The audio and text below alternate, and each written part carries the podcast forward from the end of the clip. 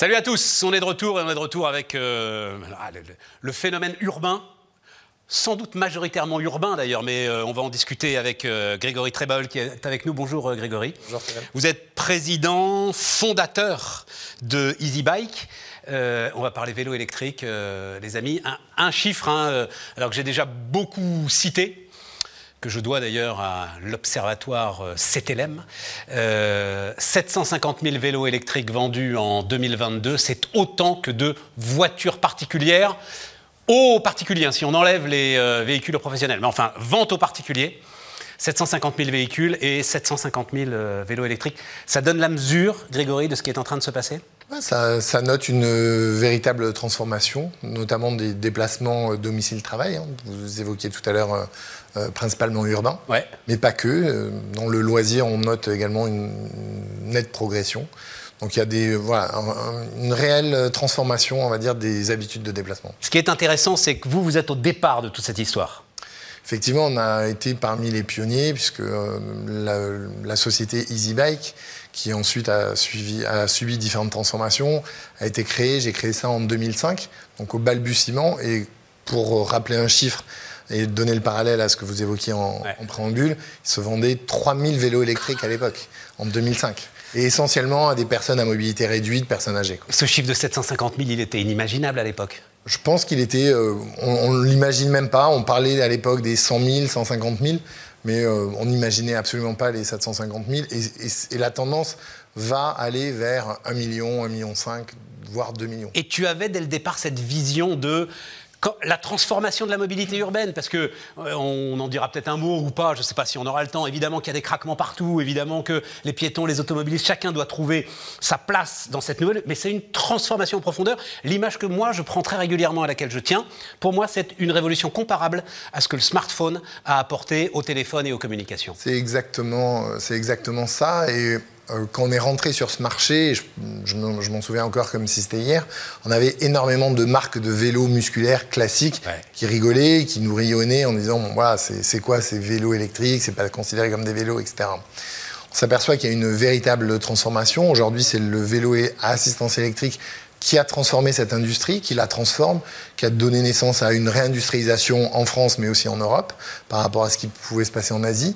Et donc, je pense que ça devient un véritable outil. Et on n'a jamais voulu se considérer comme une marque de vélo à part entière, mais comme une entreprise qui réfléchissait à des modes de déplacement et euh, de mobilité électrique au sens large. Tu as parfaitement raison. Moi, c'est l'autre point auquel. C'est autre chose.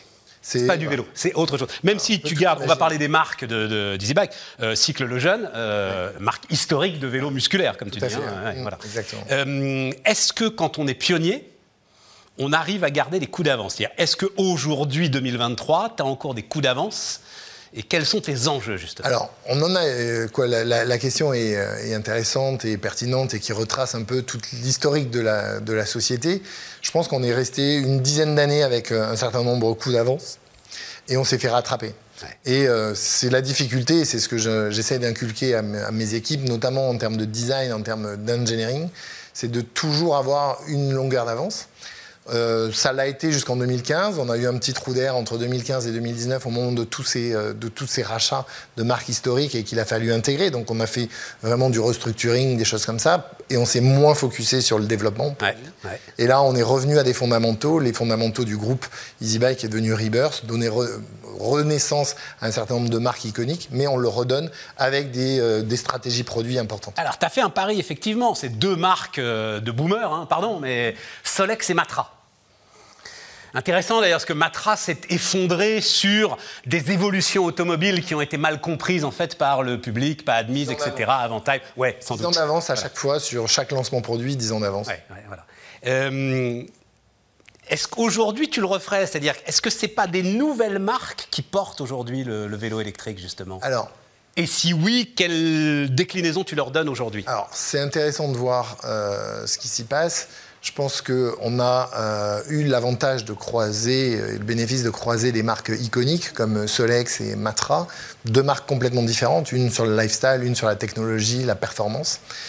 Ce qui, aujourd'hui, si c'était à refaire, je pense que euh, définitivement, on referait la même chose.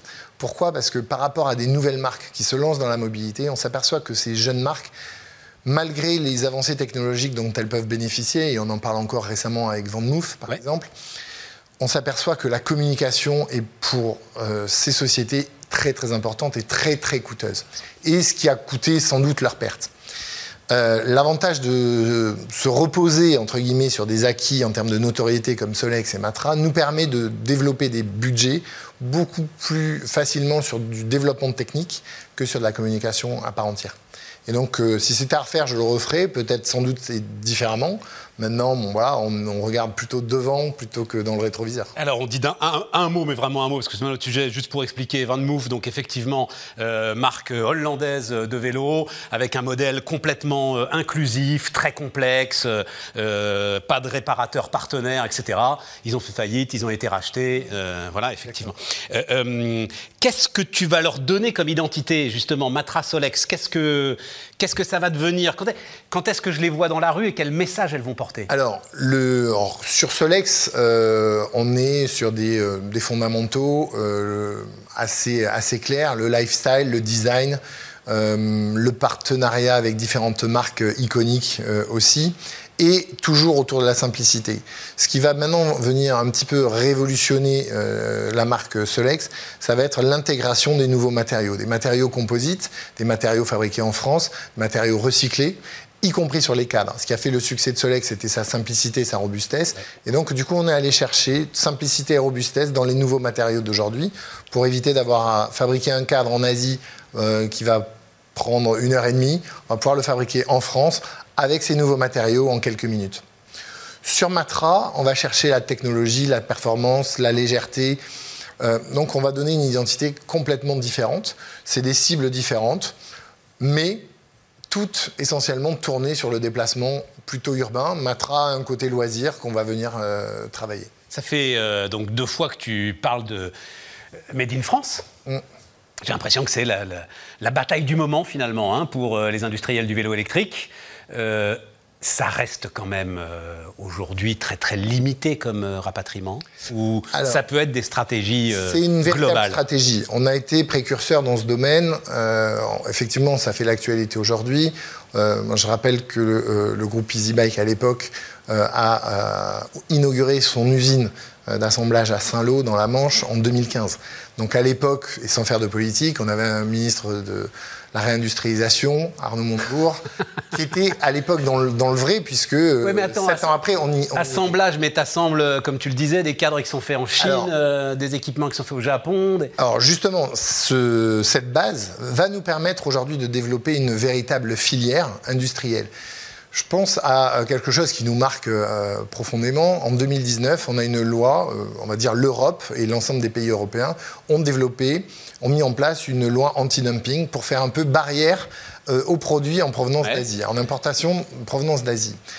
Cette, cette, cette, loi, on y est favorable puisqu'elle a pour but de venir protéger un tissu industriel. Sauf qu'en France et en Europe, ce tissu-là, il avait complètement disparu.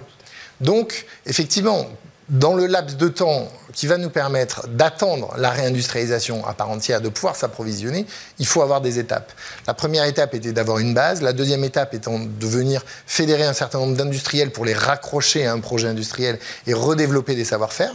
Donc ça, c'est en train de se faire. On n'est pas les seuls. Hein. Moustache l'a fait euh, sur, un, sur un cadre en aluminium, on le fait avec un cadre en thermoplastie.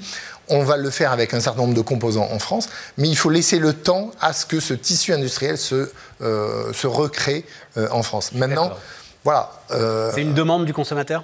c'est, je pense, or c'est pas forcément une demande du consommateur, mais c'est une, mais c'est une démarche que le consommateur peut comprendre et comprend et encourage. Parce à condition face... derrière de ne pas être décorrélé de la, de la valeur marché. Et voilà, parce qu'en face, tu as une bataille de prix quand même qui est importante. Ça reste des équipements très chers. Voilà, ça reste des équipements très chers. C'est là où la loi anti-dumping peut permettre aussi de venir un peu temporiser euh, cette, cette, montée des prix hein, en faisant barrière à des produits euh, en provenance d'Asie. Donc je pense qu'on est en train de rentrer dans cette, euh, dans cette dynamique. Nous, en tout cas, aujourd'hui, tous nos designers, tous nos ingénieurs travaillent sur un approvisionnement le plus court possible. Ça va prendre du temps, ça, se met en place et on est assez fiers de chaque mois de, pouvoir mesurer dire, le taux d'équipement qu'on est capable de sourcer. Alors pas forcément qu'en France, hein, on n'est pas des, des ayatollahs du Made in France. En Europe. On est plutôt européen.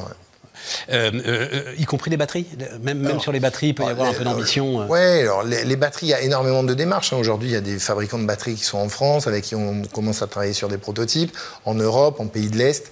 Bon, voilà, maintenant, les cellules de base, pour l'instant, sont toujours fabriquées en Asie.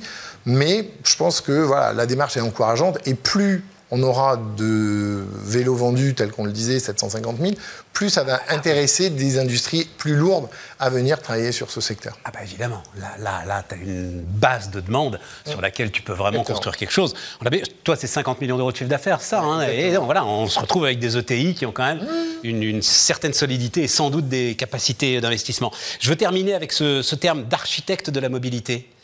ça veut dire que ça dépasse le simple vélo, c'est l'organisation des villes. Exactement. Et, et ça, euh, c'est un leitmotiv qui nous, qui nous anime depuis, euh, depuis l'origine, depuis 2005, en disant on s'intéresse à toutes les mobilités et à cet architecte de la mobilité. Donc euh, au-delà d'une simple marque de vélo, on a cherché aussi à travailler sur tous les usages et les attentes des consommateurs, des attentes de consommateurs en centre urbain ou en, ou en privé. Et donc on a développé trois petites euh, structures, donc euh, start-up, donc on est toujours dans cet esprit, une plateforme servicielle qui va travailler sur du leasing, de l'assurance, du tracking pour venir assurer, ce qu'on a retrouvé dans l'automobile aujourd'hui. Une voiture sur deux est commercialisée en leasing, il n'est pas aberrante d'imaginer que le vélo et assistance électrique, avec des prix qui augmentent de plus en plus, euh, ne euh, passe pas par cette étape-là. Donc on a cette plateforme dans laquelle voilà, on a fédéré un certain nombre d'institutionnels. Et à côté de ça, on a une, jeune, jeune pousse, même si elle, est, elle existe depuis quelques années, qu'on a repris, qui était en difficulté, anciennement Clean Energy Planet, qui est devenue Mobicity, et qui travaille sur les centres-villes, sur des vélos en libre service, dans un stationnement partagé, organisé, pas en free floating, pas d'un point de vue euh, stationnement sauvage. Et on s'aperçoit que voilà, notre cible s'adresse à des centres-villes de, 5 à 10 000 habitants. Essayez de mettre un peu des barbelés sur la prairie. Hein. Essayez un petit peu d'organiser le Far West. Peut-être pas des barbelés, mais à, minima, euh, des places de parking. Ouais, voilà, minima des places de parking. Merci euh, Grégory, merci, merci beaucoup. Stéphane. Easy Bike qui nous accompagnait.